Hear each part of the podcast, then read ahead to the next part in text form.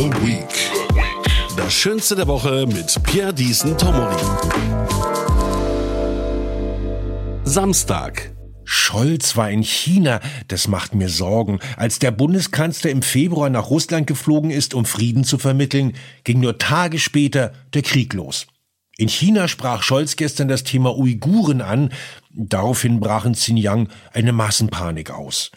Der klebrig heiße Herbst fordert sein erstes Todesopfer. Ein Klimaaktivist hat sich auf dem Münchner Petuelring versehentlich mit einem Tesastreifen stranguliert. Er wurde dafür von der bayerischen Polizei bis 2. Dezember in Unterbindungsgewahrsam genommen. Sonntag. Im ägyptischen Sharm el-Sheikh hat die Weltklimakonferenz begonnen. 44.000 Delegierte diskutieren in klimatisierten Hotels über die Rettung der Welt. Erstes Ergebnis.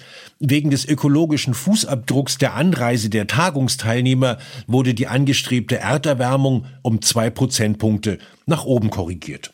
Klimaschützer sind auch gekommen, um zu protestieren und wurden nach bayerischem Vorbild verhaftet und ins Gefängnis geklebt. Montag. Klimakonferenz großer Durchbruch. Auf die Tagesordnung genommen wurde eine Debatte über Entschädigungen, die die karbonisierenden reichen Länder nicht bezahlen und die verwüstenden Arme nicht bekommen werden.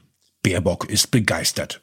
Diskussion ums Bürgergeld. Oppositionsführer Merz ist dagegen, auf die guten alten Hartz-IV-Gesetze ein neues Etikett zu kleben.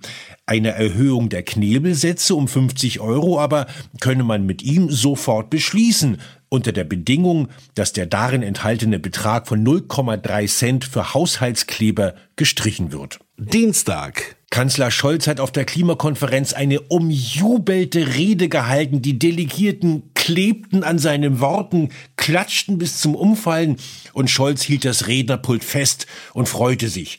Fünf Minuten, zehn Minuten, 25 Minuten lang. Dann sagte der Tagungsleiter, Mr. Chancellor, you may now leave the stage. Sorry, but I cannot put my hands off the Rednerpult. Somebody smeared the Patex on it. I don't understand what you say. I mean, a terrorist has mir eine geklebt. Mittwoch. Die kaputten Demokraten von Präsident Biden haben ihre Mehrheit im US-Repräsentantenhaus verloren. And you know why? Because Sleepy Joe has no fucking glue. Gestern hat der Dobrindt, der bayerische Trachtenvereinsvorsitzende im Bundestag, vor einer Klima-RAF gewarnt. Der Söder kündigte an, seine Polizei mit zwei Kontrahentenklebern zu bewaffnen und schlug EU-Sanktionen gegen russische Kleisterfabrikanten vor. Donnerstag. Der Bundesverband der Modellbauer schlägt Alarm. Klimaaktivisten und Polizisten kaufen um die Wette den Klebstoffmarkt leer. In Hamburg demonstrieren Patek-Schnüffler gegen die explodierenden Kleberpreise. Verzweifelte Süchtige brechen nachts in Bastelläden ein und klauen den Stoff. Im Schwarzwald machen Wilderer Jagd auf Uhus. Bild fragt, klebt eigentlich Keith Richards noch? Freitag. Der Dobrindt hatte recht. Aktivisten der letzten Generation sind in den Untergrund gegangen und haben ein Manifest an die Tür einer Autobahnkirche geklebt. Darauf zu sehen ist der berühmte Baumgartneraltar von Albrecht Dürer aus der Münchner Pinakothek und der Satz Seit 20 Minuten Gefangener der Klima-RAF. Wenn unsere Genossen nicht sofort aus der Haft entlassen werden, kleben wir dieses Triptychon zusammen. The Week.